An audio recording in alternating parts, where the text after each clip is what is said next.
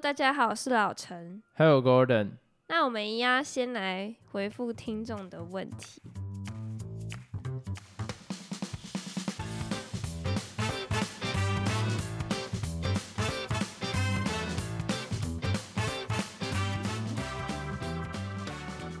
这位听众他说很喜欢你们轻松的聊天，很像朋友一样。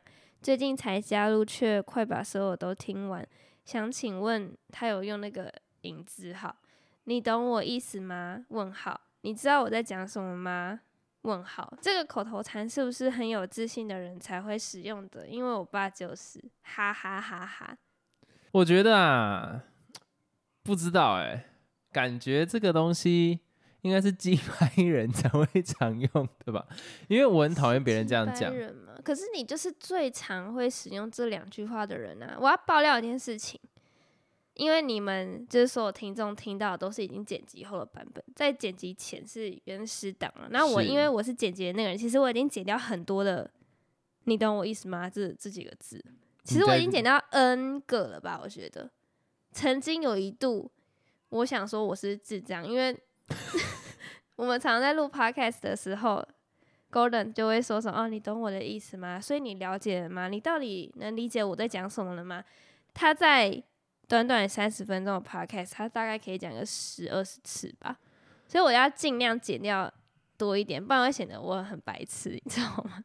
我觉得这个其实不太像是呃很有自信的人的讲话方式，或者是口头禅。因为我平常在跟所有人讲话的时候，这两个。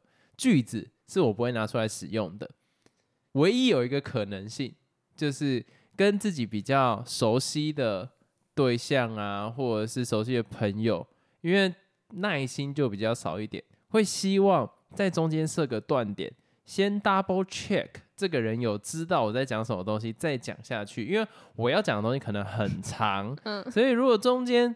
你没有听懂，我直接继续把它讲完。这样语速比较快的时候，我会变成全部要从头再讲一次，所以我就会一直去确认对方有没有在前面这一小段的时候就先听懂，才进到下一段。尤其刚开始在跟老陈在一起的时候，他是一个很容易分心的人吗？我觉得你算是一个很容易分心的人吗？我有点不太不敢这样定义，就是。从耳朵进又从耳朵出那样子，就不太会去消化你讲的事情。对，因为他觉得我很常讲的东西都是废话，所以我很常这样子讲话的过程，就是先确认他有没有听到我在跟他说话。你懂我意思吗？比较像是说，哎，我在跟你讲话，你知道吗？的那种感觉。不要到时候我就要重讲，所以我觉得这个算是我跟他的一个小默契啦。因为我自己在回想。我没有听过其他人跟我反映过相同的问题，但是就是跟你聊天的时候很长。其实我也觉得你讲的是对的，就太长。你可能跟我讲一件事情，我后来又问你说：“哈，你刚才说什么？” 对，这就会哑起来，你知道吗？而且真的是啊，我觉得你知道吗？这个就是口头禅，可是就真的是这种时刻会让人很燥，就是 哦干他妈根本没在听，所以。我在判断啊，你是不是平常都没有在听他讲话，或者是 没有很想屌他，所以他必须用这个来确认，就是他这个其实是一个 confirm，就是哦，我在跟你讲话哦，我在跟你讲话哦的那种感觉，所以这个是可以思考的面向。但我也相信有可能有些人是口头禅吧，就是他如果真的觉得旁边人真的都听不太懂他讲什么话。像是我碰过教授，嗯，很常讲这样子的话，但是那种状况底下，就他教授的心态是跟我们一样，怕我们没在听，还是真的怕我们听不懂？我这就不得而知，因为毕竟我不是教授嘛。可是我知道我讲这句话的动机是为了要确认你有在听我讲话而已。那从现在开始，听众就可以来数到底这一集会有几个，你懂我的意思吗？是你懂我意思吗？哦，你懂我意思吗？是这样不算，刚刚那个不算。那我们这里就要再见。开始哦，被骂吓到。好啊，那继续了，不要不要闹了。我先来讲，补充一个东西，就是因为我们上一集不是聊到说什么负面社交人格？那因为我刚好就是划文章的时候划到说，哎、原来他还有正向社交人格，所以我就想说来测一下。对，但是我发现他的那个什么构面啊，都是比较不清楚的，就没有像负面人格这么的凸显个人特质，所以哎其实我是觉得不太像。我觉得你这个感觉搞不好可能是错的，就是你在想哦，我们一般人在思考自己的时候，应该比较难看到自己的优点吧。所以在谈到自己缺点的时候，你比较会有那个情绪，或者是会有那一种同感，去选择你的可能五分啊，或者是一分，或者是没有分数这种概念。那我认为你的构面可能就是在讲说这个比较不好选。对我发现我在填这个正向社交人格的时候，很多个题我都是在犹豫说，哈，我我没有一定的说哦，一定是五分或是一分，就是在中间值，我也不知道我自己到底是什么，所以可能测出来之后就会有点不准。就我觉得讲到优点，应该比较少人对自己可以侃侃而谈吧。我自己的超意是这个样子啦，因为我在填上面来讲，我就也是填的蛮直觉的，但是你就会碰到像这样的问题，所以我在想说，可能比较少去关注到自己偏优点的地方吗？那我来讲一下我的结果。所有的分数里面，其实我觉得都没有很高，就是在普通值。唯一只有一个蛮高的是自律这个选项。哦，我觉得很准。那个老陈的自律是很强的，就是比方说我们在看剧啊，或者下午睡个午觉，常常你会觉得那个余韵还在，我还想要再多睡一下，或是干看完这个剧有点想混一下的时候呢，他已经坐在书桌前面，他的那个转换不是用分钟，像我的转换可能就是对我自己心里来讲，我会认知的时间会比较切成半个小时、半个小时、半个小时，嗯那再更短一点，顶多十五分钟。可是，在老陈切这个的时间不是用分钟来算，他是用秒，他根本没有这，他就直接歘，他就过去打论文了。我觉得这个真的是很强。应该说是突然切换到另外一个模式是比较快的。诶，为什么？为什么你可以做到这件事情？我没有办法，我会还留在上一个不是因为。我会觉得说，啊，好想赶快把事情做完了。所以你会发现，当我很积极想要做一件事情的时候，我就会真的切换很快。可是当我那一天没有很想要做事的时候，我就会整个都是很懒惰那种。可是不管怎么样，我都切换很慢啊。所以每个人的方法都不一样啊。所以我觉得他这个的确蛮准的，因为我真的是算是蛮自律吧，我自己也这样觉得。一个自律的女生，你是娜娜 Q 吗？不是啊，烦死了！不要这样讲。他 又不会怎样，奇怪，他最近洗白了啦，没事。那你呢？你测出来的结果是什么？你觉得有准吗？我觉得我的蛮准的欸，就是我的第一个是我记得好像爱心吧，嗯我真的是蛮有爱心的。虽然认识我的朋友都觉得我讲话很鸡掰，可是他们没有看到我真正私底下的那一幕，就是真的，我会很放在心上的那种感觉。你就是那种刀子嘴豆腐心，你会把它讲的好像极糟糕，但是其实你内心是很软的。对，所以大家都可以知道我老了会多讨厌。然后为什么？不是你知道那种刀子嘴豆腐心的那种老人家看起来都超讨厌，因为我记得有一部片叫做《经典老爷车》，然后反正它里面就是一个在讲一个老头，然嗯，后他他我有点忘掉他有没有种族歧视，反正他那时候就是他的邻居是亚裔，就是搬过来，然后他也没有对他们很友善，可是后来可能亚裔有碰到什么问题，他就开始去帮助他，可是他一开始就是很抗拒的那一种，就是你一开始看电影的时候，你会觉得干这老头好讨很难厌，相处。很难相处，而且又觉得干歧视狗。可是后来你就会觉得，哦，他实际上是愿意付出。你只要让他心里的那一道门敞开之后，他就会是很 nice 的一个人。我就觉得我老了可能就会像那个样子吧。我不是说种族歧视啊，我在说 就是那种心态上面。嗯然后经典老爷车这部片我也可以推荐给大家看，这就是经典的狗血电影，就是很很浮夸，就是你的代表的方式作啦。你击败不是，不要乱讲啊，气到 跟这有什么关联呢、好，然后再来，我另外一个好像是什么果敢哦，嗯，果决，果敢。果敢，你可以解释一下什么是果敢吗？我觉得如果直接这样听，很像什么饮料店的那种广告。果敢的意思是说，你能够做到坚定自我、勇敢、没有畏惧的态度，这样。听起来有点模糊诶，老实讲。可是对我就是觉得他出来的评论，我都觉得有点看不懂是什么意思，所以我就觉得是不是有点不太准。还是因为它有一点点中国味的那种翻译啊。我自己感觉比较像是说，可能做决定很快，可是会让我觉得有点困惑的点是，那他做完决定之后会不会后悔？如果会后悔，他有这个成分在的话，我就觉得不像，因为我很常？做完决定后悔。可是如果单纯以做决定的速度来讲的话，我觉得是很准的，因为我很常我觉得我相信的事情就是这个样子之后，我下决定就会很快，但是我会后悔。哎、我以为他果敢的意思是说，他想到什么就讲什么，他很勇敢，他不怕外面的人眼光对你是怎样。哎，这个也是这样，就是是这样。哎呦，这个也有。如果这样的话，又更准，因为就是我之前会有那种老师啊，做一些比较我不能认同的事情，我嗯会直接当面跟他对杠。但是现在老了比较圆滑一点了，可是以前就真的是我会直接站起来，对我会举手，感觉很乖啊，不是啊，我会举手是举手，举手老 老鼠。鼠，我会举手就直接跟他讲说，我不认同你刚刚的观点。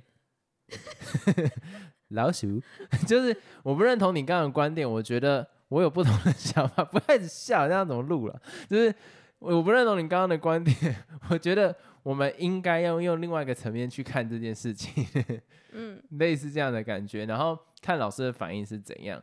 但实际上，我也不是说要他接受我的观点，但我只是要提醒他说有不同看这件事情的方式。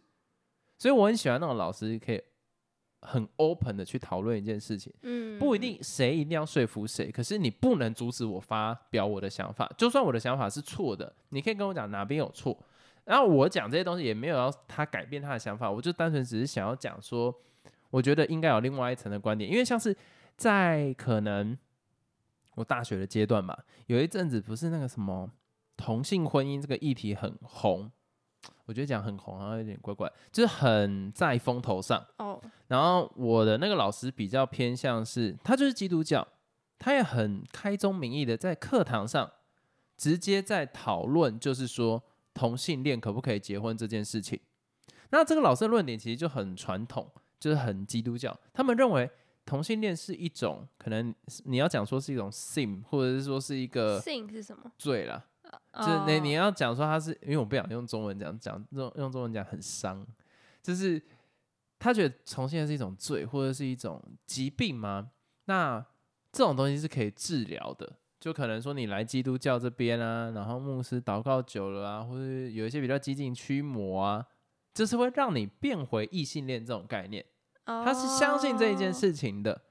可是，在我那个时候，我是不能认同这个观点，因为我其实有去信过基督教一段时间。那我同时有看到，就是说周遭的可能同性恋，他在基督教里面实际上是有受到伤害的。那如果今天啦都没有进过基督教的，可能会觉得这个老师只是观念不同。可是实际上有进去过的，你就会知道说，这个是会有一个系统性的问题。就比方说，那个同性恋在里面，然后你被这样子讲的时候，你一定一开始不敢表达自己是同性恋嘛，然后被发现之后，你可能什么洒圣水啊，什么有的没有的东西。好，这个时候我问你，假如说你在一个团体里面，团体它的好处是什么？就是一群人可以一起讨论一件事情，甚至产生一个共同的意识。嗯，可是它的坏处是什么？它比较难容纳异己的意见。哦，所以在这个情况底下，OK 啊，我们都为了你做那么多，我们帮你带导啊，我们帮你好好讲夸张一点，洒圣水、驱魔什么有的没有的之后，这时候其实，在这样团队的概念底下，你的自主意识会降低，可是这个东西会不见吗？不会，而且就算你不认同好了，可是你为了要在这个团体生活下去。你必须说你自己改变了，所以那个时候老哦师就在课堂上分享，就说、啊，他周遭其实教会里面也有很多同性恋啊，可是在，后来都变异性恋。对，他就说经过他们的祷告啊，然后但但实际上我很清楚不是这个样子，因为我周遭就是有那种貌似所有人都以为他改了，但是因为我跟他很熟，所以我知道哦实际上他是不能接受这一件事情的，这本身就不对。所以我在这个体制底下，我去帮他发声，这样子。就我那时候在课堂上，反正就有讲到类似的话题，然后实际上那个啊，我忽然想起那题目是什么，他就说你最想帮的人是谁？嗯就是那个时候大家要自己抽一个可能标签纸出来吧。然后我就说我最想要帮助的人是可能这一个群体，我想要帮他们发声这一件事情。然后我在课堂上就直接讲，然后讲说教会里面怎样怎样怎样，所以他会碰到的问题是什么什么什么东西。然后重点是你在这样的课程里面，大家一定都是很听老师的话嘛。对啊，我那个时候很。也不能说很爽，我觉得也很病。我讲到全身在那种颤抖，对，因为我觉得有点太气，因为这个观念你如果散播出去的话，其实对周遭这样子的人，可能他曾经有这样体验的人是很伤的。所以讲完之后，你知道，原本整堂课是那种比较呃随便来的，就大家直接拍手。啊，真的假的？对，但是酷哦！如果大家没拍手，我觉得我搞搞不好会很惨。可是大家都拍手，而且加上那个老师偏，虽然前面这样听我讲，会觉得他可能很不明理，可是实际上他是可以接受比较不同意见的。所以在那个情况底下，我就觉得，如果照你刚刚诠释的，我应该有做到这件事情。可是那也是五六年前的事，现在再给我一次一模一样的机会，我可能就。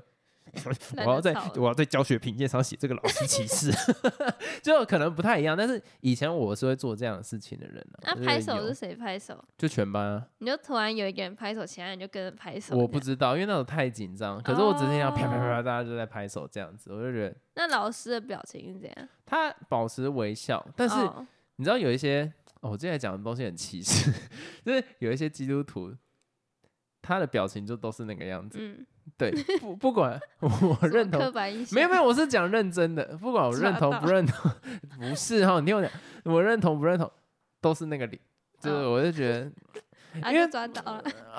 呃我前面还在讲说我没有想要改变谁的意见，但我真的觉得这件事情不合理，而且你知道这样的问题点在哪里？虽然现在台湾已经很，我觉得台湾已经算是走到一个很前面的脚步了，如果以呃在同性婚姻这一块，但是嗯在那个时间点长发生的问题点就在于说，有些父母会觉得说，哎、我听谁谁谁讲，他们教会可以把同性恋变异性恋呢，就特地原本从这个教会，然后跑到另外一个教会，然后说要去医治他的小孩。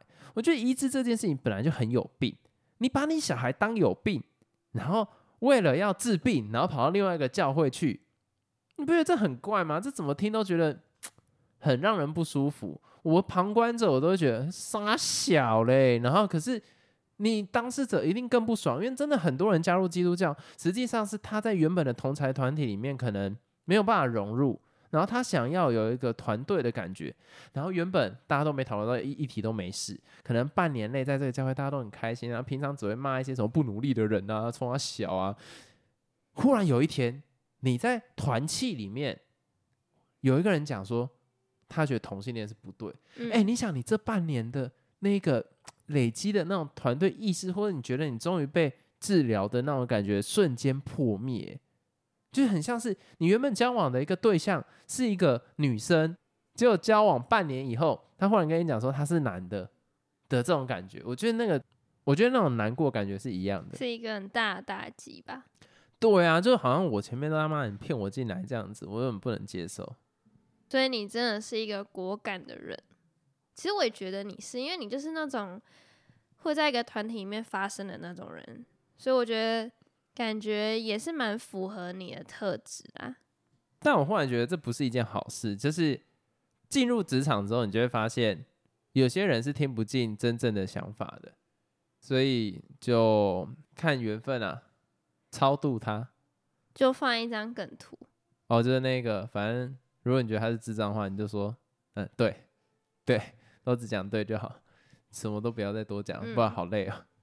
那如果有兴趣的听众就可以去测测看，因为我们也觉得这个还好，其实也不用测没关系，就单纯好玩而已。那接下来我们要讲的是，我们前几天有看一部电影，叫做《灵异第六感》。然后因为在看这个电影之前，Golden 一直跟我说，这个之前那个 PTT 版上很红，就是它有一个梗还是什么，然后那时候我搞不清楚什么意思，我以为就是像刚才说的有点像梗图那种之类的东西，所以我是期待有什么很好笑的画面或什么的，结果后来发现说原来不是。好，我这边补充一下，有在关注电影的，听到“灵异第六感”这个名字，一定会知道它是一个很经典的象征。它经典的象征来自于就是它背后的含义。现在我们常常讲到什么漫威电影，然后爆雷啊什么东西，那个都，呢，那个都有点还好。我觉得近期比较大的爆雷，听到会不爽，就是可能无家日就蜘蛛的那一部。可是，在那之前，有关暴雷的东西，只要讲到灵异第六感，一定是经典跟象征。像是现在很常讲那种电影反转、反转剧情反转，就最后一个关头忽然一个 shock 那种感觉，它算是佼佼者，真的很成功。但是因为我是为什么最近才看这部电影，就是太早被暴雷，我没有，我没有办法。用一样的角度去看这种电影哦，对，因为就很像看布局，你已经知道结果了，你再回来看你会很不舒服。但是我这一次就是想说，哎，算了，Disney Plus 有嘛，然后再加上最近因为布鲁斯威利失语症的新闻，然后我我也很想要看这部片，因为我知道它其实是一个经典。然后去看的过程中，我看的角度就不太一样，我已经快要爆雷。反正我看的角度不一样，不太一样，我就觉得哇。如果这样看的话，蛮明显的吧。但老陈不一样，因为他从来不知道这部电影有名的点在哪里，他连布鲁斯威利是谁搞不都不太清楚，所以他在看的过程中就觉得哦，都顺顺的这样看下来，直到最后他忽然啊，原来是这个样子。我就想哦，原来这部电影有做到这样的效果，而且我中间就一直在。等待老陈忽然问我说：“哎，他是不是然后什么什么东西？这个我就不要讲，反正这个真的是影史经典上的暴雷了。大家一定要自己去看，而且你先不能去查 PTT 版上说了什么，对，直接点开来看就对了。对，因为我是一个像你刚才讲，从来都不知道他到底爆雷点在哪里，或是他是一个怎样的故事我都不知道。我只知道说，哎，这个片名感觉像鬼片，因为还有讲到灵异这两个字。然后一开始的确他营造了那个氛围。”真的蛮恐怖的，哎，我觉得现在很多恐怖电影啊都很失败。哎，我没有这样讲，是很烂，就是因为我们最近还没有看那个咒啦。如果看咒，搞不好会有不同的想法。可是回去看以前的老电影，尤其是恐怖的，他们成功的点就在于气氛营造的很好，但是也因为时代过得有点久，他们很常那一种恐怖的特效妆。会觉得很假，但是这一部《灵异第六感》，哎，它里面的那些氛围都让我感觉到那一种后遗症，就是那种晚上我去上厕所，我会觉得很可怕。那种。看那种什么安娜贝尔都觉得还好，不太会有什么后遗症，或者是你可能上厕所上了一半会毛毛的，不会。可是看这一部会耶，你会很怕你在刷牙的时候，然后一抬头看到镜子，可能会有什么的那种感觉。对，然后或者是什么洗头洗到一半不敢睁开眼睛，这种感觉也会有。就我觉得他真的是蛮成功的，他有营造出呃灵异、惊悚、恐怖的感觉。如果讲到这个啊，我很推荐大家去看日本的《咒怨》。如果你想要让自己的生活无法安宁的话，其实其实我觉得日本的《咒怨》是拍的算是最好的。如果以恐怖片的范畴来讲。那其他方面来说的话，我觉得灵异第六感是一个适合它没有什么很深度的含义，可是它就是适合你好好享受，因为它没有什么大的问题。而且你一看这个电影，你是不太会分心，因为你整个就是有点怎么讲，被它吸进去的感觉，你会很全神贯注，然后跟着它的剧情。等到后面几分钟之后，你就会发现说，哈，原来是这样子，就有一种。惊艳到的那种感觉，对，会有点想要回味前面的片段。我们已经其实看了无数个那种反转再反转的东西，但是它又是也是反转的嘛，然后你就不会觉得说哈又是这样子哦哦，所以哦，而且它的反转不会让你觉得刻意。对对，最怕就是那种反转后面刻意到有一种啊不就哦啊不就你 只只有你想得到啊不就你最棒那个那个果片，就是最后原来那两个人是同性恋那个。最后原来那两个气魂哦，那个真的会生气耶，那个真的不能接受，那个已经无关什么反转，我 看那个真的会生气，那个太智障，他反转再反转，转到我觉得导演都不知道自己在拍什么东西的那种感觉。嗯，叮叮，其他的来讲，我觉得他算是那个时代反转的经典，到现在来讲也都会是经典。那我觉得蛮可惜的一件事情，是因为你已经是有对啊，知道结果的情况下去看，就比较没有那么震撼了。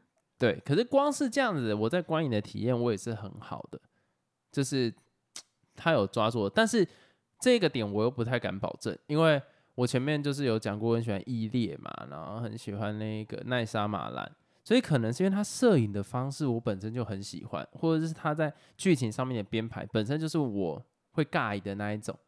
对，因为很多人看奈莎马兰片会觉得很无聊，尤其我们现在活在一个漫威时代。就是漫威，它该塞给你的一定不会少。可是奈莎马兰的东西，就是那个节奏会让人觉得，哎，干，你可以再慢一点，没有关系。所以这个真的会比较偏吃那个电波。但是《灵异第六感》，我觉得是奈莎马兰已经最多人能接受的电影了吧。所以我觉得这部片真的很适合去看。那以你就是已经有。知道结果的状况下去看，你觉得他在演绎这段过程的时候有露出破绽吗？我觉得破绽百出啊，可是没有没有办法，因为我已经知道了。破绽百出吗？从那里知道？不啊，不能讲破绽百出啊，但是我就会觉得说，哈哈，这里就是在讲这件事情，那有在暗示，我就会一直用这种心态去看，你知道吗？这就很不行啊，所以那个观影体验就会坏掉。我觉得如果知道这个暴雷，他的观影体验大概会少个。五十到七十，那还蛮多的，会会少很多，好难过，很难过。那你给他几分？我给个，我自己幻想，假如说我不知道的话，我会给他十分。可是如果考虑已经知道后这样去看，可能大概给个八分吧。我也是给十分，所以大家真的也可以去看一下，没拜哦。然后我们这里边还有看一部，就是 Netflix 要下片的，就是谢谢你。在世界角落找到我吧，应该是这个名字，有点长，少一个的。在世界的角落找到我。那我觉得这部片来讲，我自己是给很高分，因为我看了中间其实蛮感动的，我会给到大概九分十分那个阶段。那为什么我会给这么高呢？其实在于说，它让我觉得不会无聊，因为像是我们常常在看这种有关。战争的片子，其实着重的角度比较不会是在一般的居民或是一般人民感受到的，他着重的像是呃抢救连恩大兵，他会着重在那个军人怎么去看战争这一块，然后或者很多是站在可能一个决策者怎么看战争这一块，可是这一次这部动画啦，它的比较特殊的点在于说，它聚焦的是在一个。女生那这样讲感觉有点奇怪，就嗯，为什么怎样女生特别怎样，就是特别怎样？因为在日本的那个时代，女生其实是比较偏向是没有什么可以反抗的权利吗？应该不太能这样讲，就是在一个家庭里面，它比较像是一个附属品的概念。哦，对我说在那个时代，所以用他们的角度来看，他们是一定势必得顺从这个潮流的。就是世界在发生什么事情，他们就是 follow。那这部电影很酷的点在于说，他讲出了那个时代底下家庭的组成。就这个女生她长大了，然后她就是有人来迎亲、迎娶，是那叫什么名词啊？有人来要找她相亲，然后 OK，然后就这样出去了，然后就直接住到那个。男方的家里，然后就要开始洗碗啊，直接开始打理家事啊，什么东西的。然后她的老公可能要去从军，然后或她认识人要从军，这些都是时代，所以他们就必须去做这件事情。那她有选择吗？她其实有一个喜欢的男生，可是没有办法。嗯，对。那她其实很会画画，可是没有办法。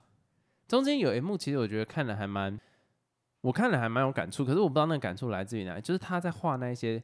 军队的船，然后画的很开心，然后忽然就有人说：“哎，你怎么可能？你你这是不是在偷机密或什么之类的？”这是间谍。对，就是他连他喜欢做的事情都没有办法，就是这种感觉。着重的角度比较不一样。那哦，我先要先补充，他在讲的时间是那个，就是长崎跟广岛被丢原子弹前面几年。那这个女生刚好是在那个时候长大的，所以他是透过这个女生，在我记得是广岛嘛，她是在广岛吗？还是长崎啊？她是在广岛长大的。对，透过她在那一边成长，跟一路看到这件事情对他们的影响，去做一个不能讲拍摄了，就去做一个剧情的推进。所以你看的时候会特别心疼这一件事情，因为。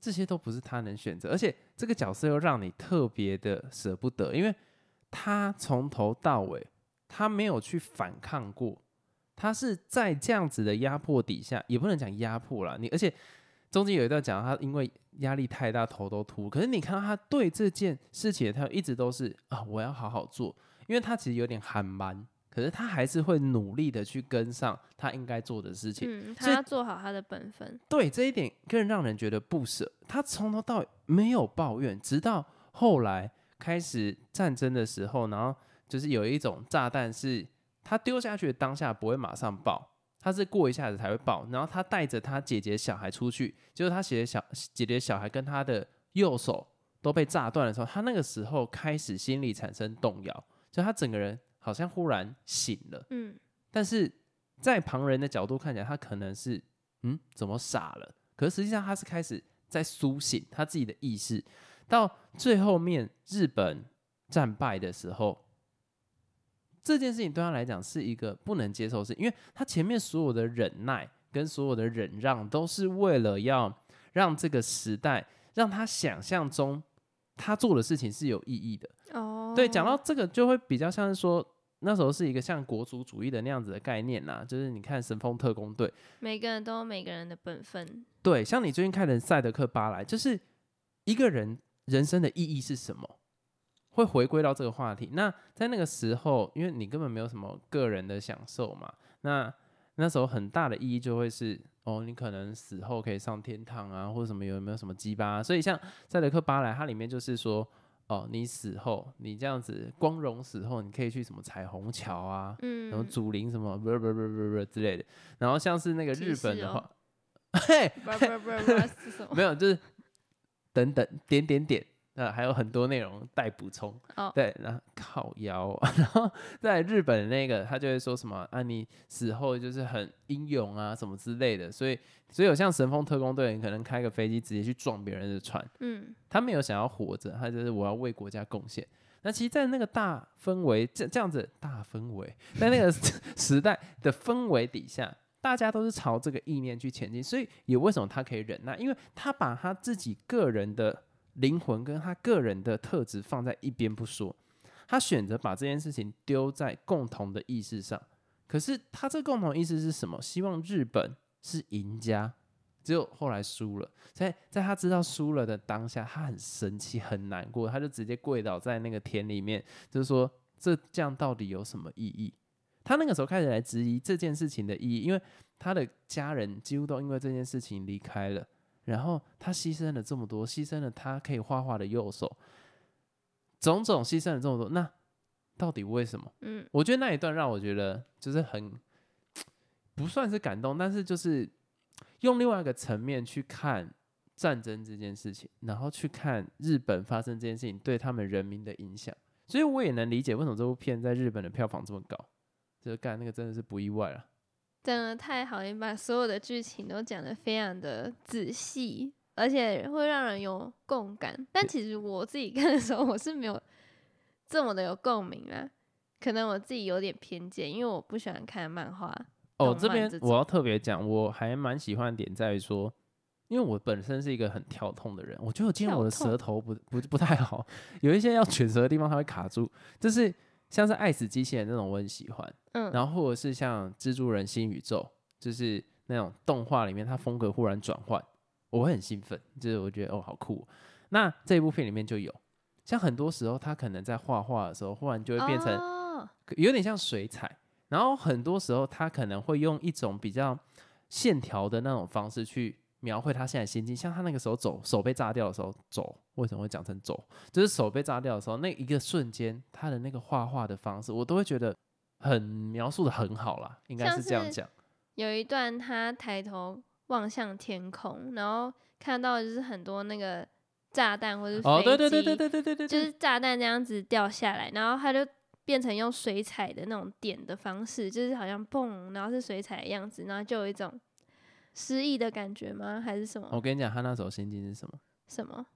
那个时候就是在苦中作乐，哦，这件事情太常发生，他已经有点变成我们在做可能像是什么写生或是画画的时候，我们出去可能画个云啊什么，那对我们是日常所见的东西，所以我们会把它画下来，就是这个是一个很正常的。可是对他们来讲，这样子的生活已经是日常，空中会有一些战机飞飞，然后随时会有嘣嘣嘣这样爆炸的事情，对他们来讲太日常，所以他必须把这件事情变得开心一点。嗯，对，所以那是在一个苦中作乐的过程。哦、原来是这样、哦。对，所以那看得格外的让人难过，你知道吗？就是啊，这样嘣，然后黄色，然后如果可以回来，这样多漂亮，什么之类的，就这些都是都是在反映他的心境。你只要看到它里面的呃，可能风格转变，像你讲的那个部分，跟他手被炸掉那个部分，你只要看到他绘画风格转变，都代表他自己心里面的心境在动摇。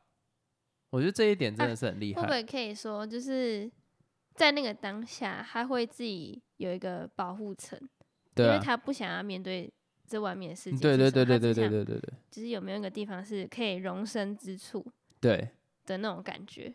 对，所以看完之后，其实我想到比较想到像乌克兰啊，就是你知道当下心里想就会想，嗯，战争真的是一件很可怕的事情，因为尤其我们又是站在像是比较弱势方的角度看到这件事。我讲比较弱势，我讲的弱势不是说那时候的日本，我说在说的是那个时候底下的人民，我怕嗯到时候大家误会。就站在一个比较偏向是弱势人民看到的角度的话，就觉得哎，战争真的是 bad。然后现在就就觉得哦，能活着，然后有一些值得爱的人就还不错。可是马上就会联想到，地球上还是一样有发生像这样的地方，就觉得哎，人类真的是无能为力耶，真的，真的是没有什么可以去做的。就那我们这里就到这边结束了。太难过了。没有，我我我会觉得说，如果啊，大家有什么想要问的话，可以在 那个我们每一集留言底下都会有那个叫什么？每一单集的简介都会有连接，你可以在那边问我们问题。那我们这一集就到这边结束了，大家再见。再见。